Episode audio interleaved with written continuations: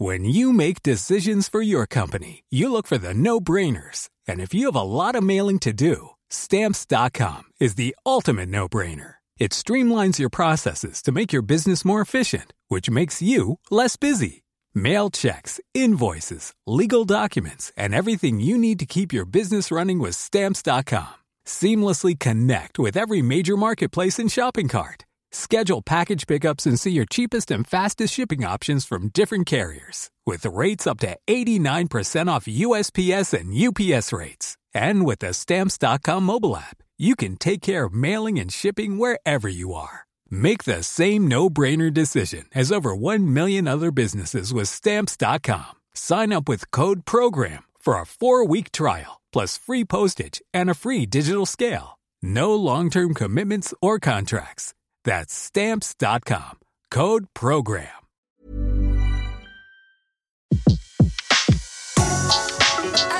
Le meilleur de séances radio est maintenant sur We Love Cinéma. Aujourd'hui, le filmographe est consacré à la carrière de Margaret Sullivan. Sur Séance Radio, par BNP Paribas. Bonjour Antoine Cyr, bonjour à tous. Aujourd'hui, le filmographe est consacré à une comédienne pleine de charme et de sensibilité, à l'écran en tout cas si l'on en croit certaines sources qui pour ce qui est de sa véritable personnalité en dressent parfois un tableau moins angélique. Cette comédienne, née en Virginie le 16 mai 1909, c'est Margaret Sullivan. Oui, Margaret Sullivan, une personne énigmatique qui cultivait avec Hollywood une distance dont il était difficile de dire si elle résultait d'une émouvante timidité ou au contraire d'une certaine suffisance. En tout cas, lorsqu'elle considérait sa journée de travail comme terminée, elle pouvait frotter son maquillage ou s'asseoir dans la poussière pour salir sa robe, de sorte que le tournage devait s'interrompre jusqu'au lendemain. Mais son petit visage, un peu buté, n'avait pas son pareil pour exprimer les fragilités, les refoulements, les douleurs et les passions d'une femme. Ses expressions à l'écran n'étaient jamais très loin de sa vérité intérieure. Elle fut l'actrice numéro numéro 1 de Frank Borzeghi pendant sa période de cinéma parlant et sa subtilité permit à Lubitsch de réaliser avec elle l'une des plus touchantes comédies romantiques jamais tournées, à savoir The Shop Around the Corner, qui est vraiment pour ceux qui n'ont pas vu euh, un des, des, quelques films qu'il faut absolument voir avant de quitter ce monde. Quant à euh, Margaret Sullivan, elle quitta tôt le grand écran pour le théâtre, mais elle mourut à 50 ans, ne supportant d'ailleurs plus la maladie qui risquait de l'empêcher de son métier.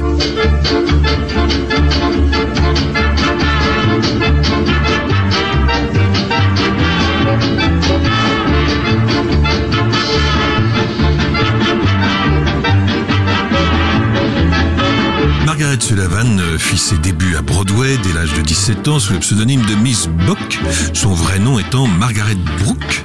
On l'y retrouvera euh, très régulièrement jusqu'en 1933. En 1933, Margaret Sullivan se retrouve en haut de l'affiche dès son premier film, Une nuit seulement de 1933 de, John Hempstall. Euh, elle y joue un rôle refusé par euh, Claudette Colbert et Irène Dune.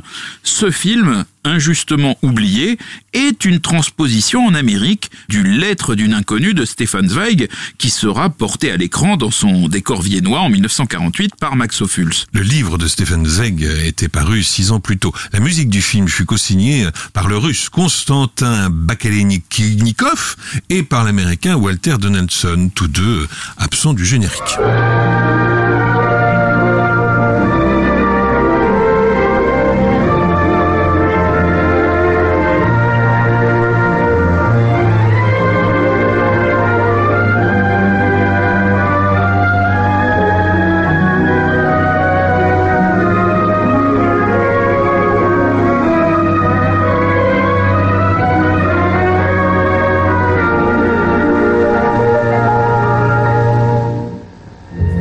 Seulement s'ouvre par une formidable évocation de la crise de 1929.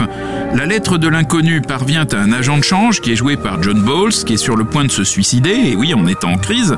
L'homme y lit la vie de souffrance de cette femme qu'il avait complètement oubliée et à qui il a fait un enfant un soir de bal en 1917. Margaret Sullivan démontre immédiatement son talent pour incarner les belles jeunes femmes timides aux douleurs silencieuses. Et deux ans avant une nuit seulement, John Bowles avait été l'ami de Monsieur et Madame Frankenstein dans Frankenstein, le film de, de James Wald. Margaret Sullivan était arrivée au cinéma presque à reculons. Elle avait euh, refusé des offres de la Columbia et de la Paramount et n'avait accepté un contrat avec la Universal que moyennant des clauses lui permettant de choisir ses films et de retourner régulièrement jouer au théâtre. Et c'est ce qu'elle fit d'ailleurs, même après avoir arrêté le cinéma.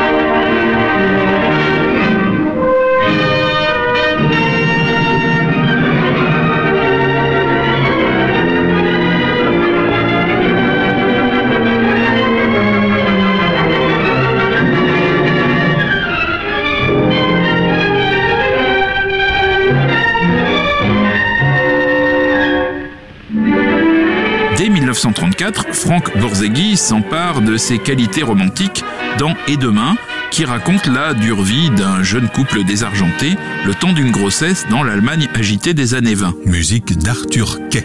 La fragilité pudique de Margaret Sullivan fait merveille dans ce film. Elle incarne un personnage apparemment effrayé par chaque étape de la vie, mais qui ne perd jamais ses qualités de cœur. Elle est particulièrement touchante lorsque le couple sort de chez le gynécologue, ayant appris l'arrivée de cet enfant qu'ils ne savent pas comment nourrir. Ils vivent de doux instants d'amour, mais sont sans cesse rattrapés par la réalité. Il y a une scène absolument magnifique où le mari voudrait annoncer à sa femme qu'un travail et un logement l'attendent à Berlin.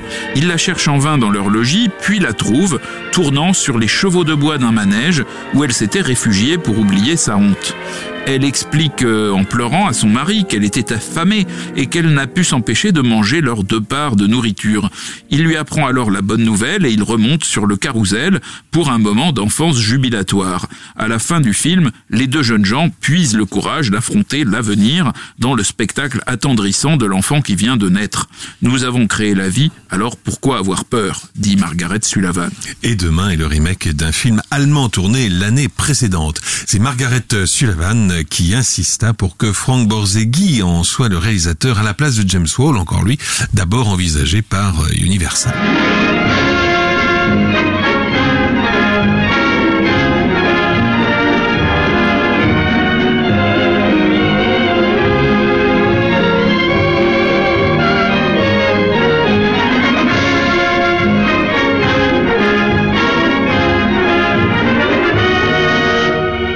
Demain est un grand succès, mais la star se taille une réputation d'actrice difficile pendant le tournage de La Bonne Fée, sorti en 1935, dont elle épousera pourtant le réalisateur William Wyler. Trois mois avant la sortie du film, un film dont la musique fut composée une fois de plus par Arthur Kay. La Bonne Fée, c'est une comédie romantique sur un scénario de Preston Sturges avec Herbert Marshall. Certains jours, Wyler se plaint auprès du chef opérateur Norbert Brodin du fait que Margaret Sullivan passe mal à l'image. Normal, répond Brodin, vous vous êtes querellé. Désireux d'apaiser leur climat de travail, Weiler invite alors son actrice à dîner et tombe amoureux d'elle. Auparavant, elle a été brièvement la femme d'Henry Fonda. Après son divorce d'avec Weiler, elle épouse l'agent d'artiste Leland Hayward, dont elle aura trois enfants et qui lui négocie un contrat pour six films avec la MGM. Elle se mariera une quatrième et dernière fois en 1950 à l'âge de 41 ans.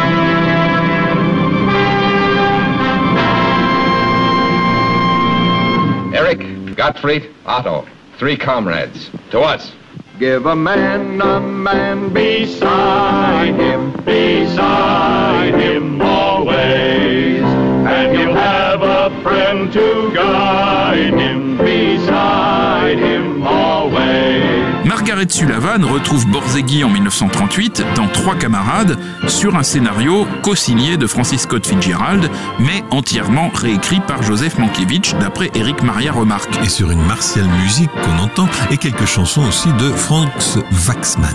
Dans ce film qui se déroule à nouveau dans une Allemagne secouée par la montée d'un nazisme qui n'est pas nommé, elle est entourée de trois grandes vedettes masculines du moment, Franch Houghton, Robert Young et Robert Taylor.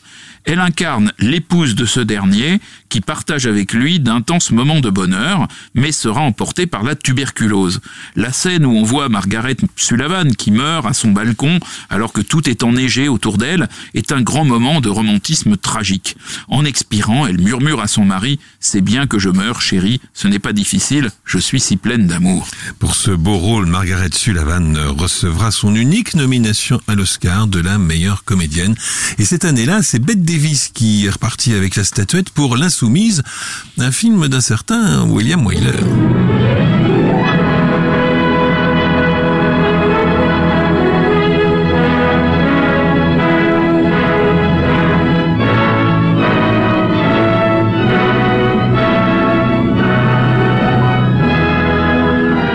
Antoine Cyr avec Margaret Sullivan à l'affiche de notre filmographe d'aujourd'hui. Nous sommes donc en 1934.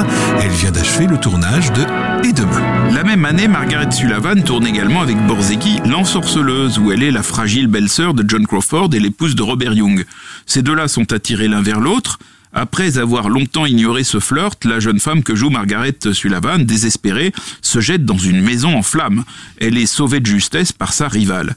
Pour le New York Times, Margaret Sullivan réalise la meilleure performance de toute la distribution, bien que son temps de présence à l'écran soit plus faible que celui de John Crawford.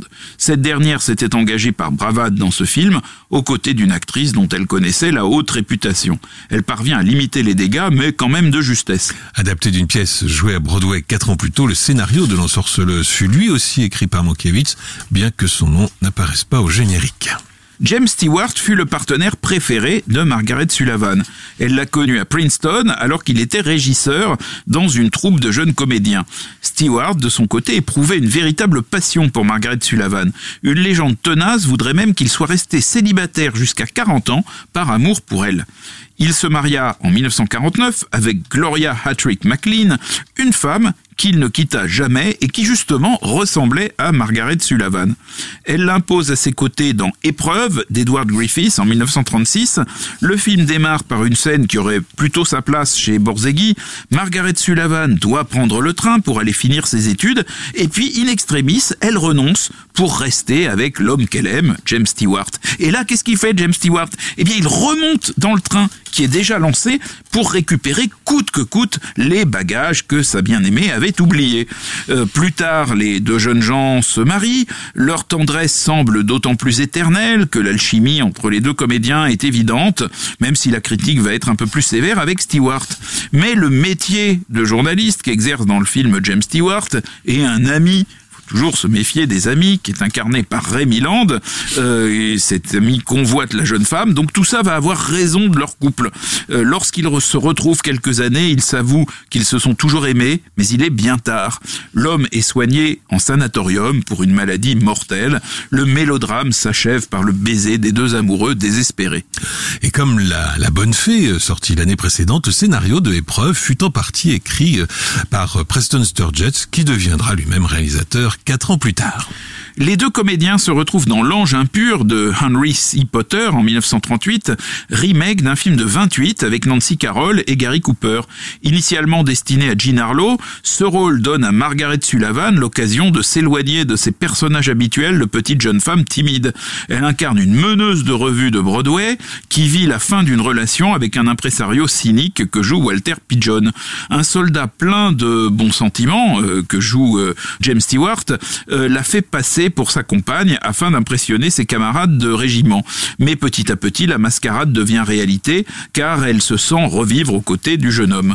Les deux acteurs partagent de belles scènes de comédie romantique, mais le film s'achève à nouveau en mélodrame car le soldat ne reviendra pas de la guerre. Il faut attendre deux ans pour que Margaret Sullivan et euh, James Stewart tournent le seul de leurs quatre films ayant une issue heureuse, Rendez-vous, euh, qui reste à ce jour probablement la plus belle comédie romantique de toute l'histoire du cinéma. Et qui est également connu en France sous son titre original The Shop Around the Corner. La musique est de Werner R. Eman.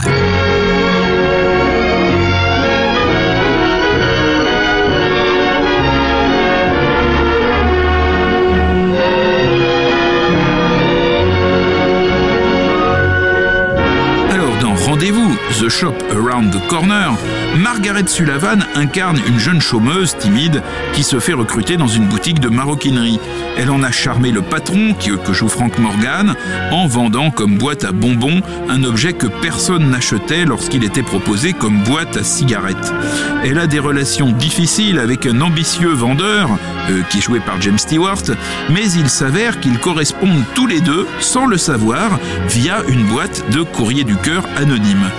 Le jour où il se donne rendez-vous physiquement pour la première fois dans un restaurant, Stewart euh, découvre euh, le premier que la femme qui l'attend, comme convenu, avec un volume d'Anna Karenine, est sa collègue vendeuse. Du coup, il n'ose pas tomber le masque et l'incompréhension, évidemment, ne va faire que grandir entre ces deux cœurs solitaires débordant de tendresse inemployée. James Stewart est souvent plus touchant que ses partenaires féminines, mais pas ici, tant Margaret Sullivan est charmante, pudique et inventive. Stewart, malgré ou à cause de son amitié pour elle, fut troublé au point de devoir s'y reprendre 48 fois pour jouer correctement la dispute dans le restaurant où il lui propose de montrer ses mollets pour lui prouver qu'il n'est pas bancal. Et malgré ses nombreuses qualités, Rendez-vous ne reçut aucun Oscar ni aucune nomination. En revanche, il inspira plusieurs remakes, dont neuf ans plus tard la comédie musicale de Robert Z. Leonard, Amour post-restante avec Judy Garland et Evan Johnson. Et puis beaucoup plus tard, en 1998, vous avez un message de Nora Ephron avec Meg Ryan et Tom Hanks.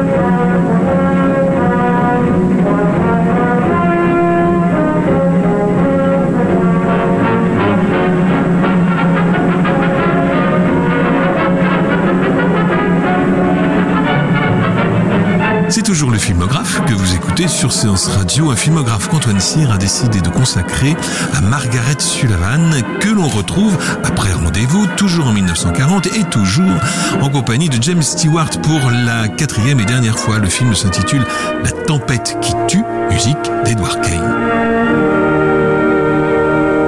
La tempête qui tue de Frank Borzegui se déroule en Allemagne et euh, le, sujet du nazisme est cette fois abordé dans ce film de manière frontale. Margaret Sullivan incarne la victime type de l'idéologie nazie. C'est une jeune femme pleine de charme et de douceur qui pourrait d'ailleurs être la vendeuse qu'on a vue euh, dans, Rendez-vous et dont euh, la vie est menacée par des circonstances aussi terrifiantes qu'absurdes. Elle est fiancée à un étudiant, Robert Young, qui s'engage dans les rangs nazis, mais là elle va le quitter pour un autre, James Stewart, avec lequel elle partage le refus de l'embrigadement et du racisme. Bientôt son père, qui est professeur d'université, incarné par Frank Morgan, qualifié de non-arien, est emprisonné dans un camp de concentration. Il y meurt. Voulant quitter l'Allemagne, sa fille est interceptée parce qu'elle emportait avec elle des écrits scientifiques de son père. Mais là, son compagnon, euh, que joue James Stewart, va rentrer d'Autriche pour l'aider à s'enfuir dans ce pays qui n'a pas encore été envahi par les Allemands. Ils partent euh, à ski dans les montagnes et sont pris en chasse par une patrouille que mène à contre-cœur d'ailleurs l'ancien fiancé de la jeune femme. Les soldats tirent, la, la pauvre Margaret Sullivan est abattue euh, au passage de la frontière, James Stewart la porte en lieu sûr, mais elle expire dans ses bras. Si Margaret Sullivan meurt à nouveau dans un paysage de neige, sa fin entre ces montagnes aussi écrasante que les convulsions de l'histoire inspire cette fois plus de révolte que de mélancolie. On notera que Frank Morgan, inoubliable dans le Magicien d'Oz l'année précédente, est ici euh, le père de Margaret Sullivan, alors qu'il était son patron dans Rendez-vous.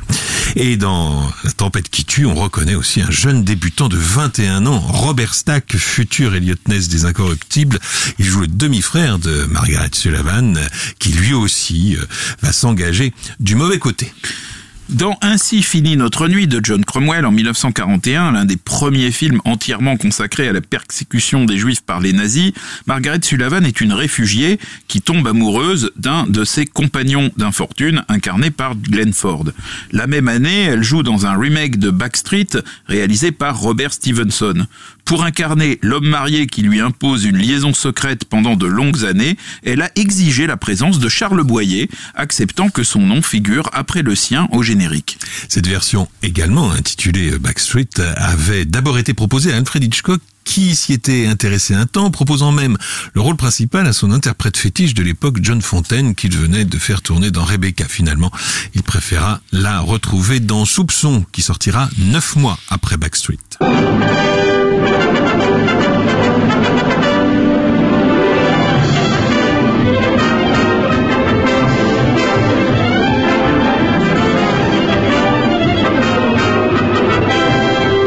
Sullivan réalise sa dernière euh, prestation importante au cinéma en 1943 dans Cry Havoc de Richard Thorpe, un film MGM consacré à un groupe d'infirmières coincées dans leur réduit de Batane pendant la guerre du Pacifique. Une adaptation d'une pièce jouée à Broadway sans beaucoup de succès puisque interrompue après 11 représentations. Margaret Sullivan joue une femme lieutenant aux méthodes très directives atteinte de malaria. Elle doit s'appuyer sur un groupe de civils sans formation médicale, dont l'une que joue Anne Southern convoite un homme avec qui elle est secrètement mariée. Dans ce film de guerre à la distribution entièrement féminine, Margaret Sullivan semble moins à l'aise que dans les films sentimentaux de Borzegui ou de Lubitsch. Et elle subit la concurrence d'actrices au charme qu'on pourrait qualifier de, de plus rugueux, euh, comme Anne Southern ou John Blondell. Contrairement aux Anges de Miséricorde, réalisés sur le même thème par la Paramount, les infirmières ne sont pas exfiltrées et doivent se rendre au Japonais avec le reste des soldats américains. Et dans ce film, si vous avez l'œil, vous découvrirez un débutant de 26 ans, Robert Mitchum, qui après le crash de son avion a tout juste le temps de pousser ah, un dernier soupir dans les bras d'une autre débutante de 23 ans, Ella Raines. Oui, c'est très spectaculaire parce que dans ce film, il n'y a pratiquement pas d'hommes. C'est vraiment un film euh, où on voit euh, essentiellement des femmes. Et donc, à un moment, vous voyez un homme dont vous voyez bien qu'il ne va pas durer très très longtemps. Et quand même, c'est Mitchum. Donc, ça, ça fait quelque chose. C'est son quatrième film, peut-être, apparition hein, au cinéma.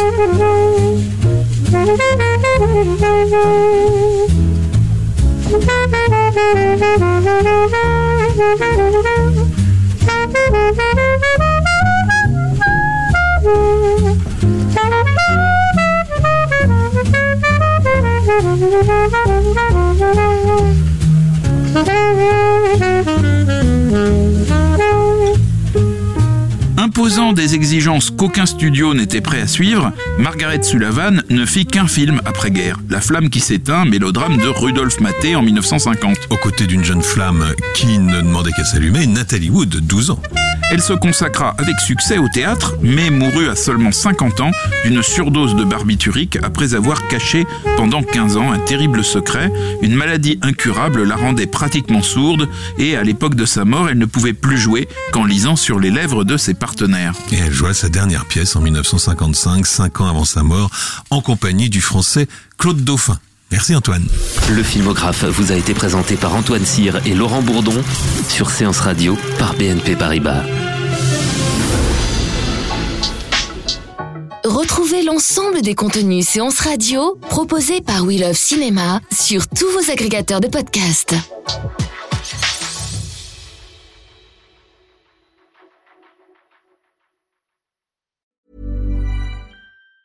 Want truly hydrated skin? Medocia's Body Care Breakthrough Hyaluronic Body Serum. It's clinically proven to increase hydration by 161%. It's lightweight, fast absorbing, and delivers 24 hours of hydration for silky smooth skin without any sticky afterfeel. Treat your skin to clean, vegan skincare from Osea. Get 10% off your first order with code SUMMER at OseaMalibu.com. That's O S E A Malibu.com code SUMMER.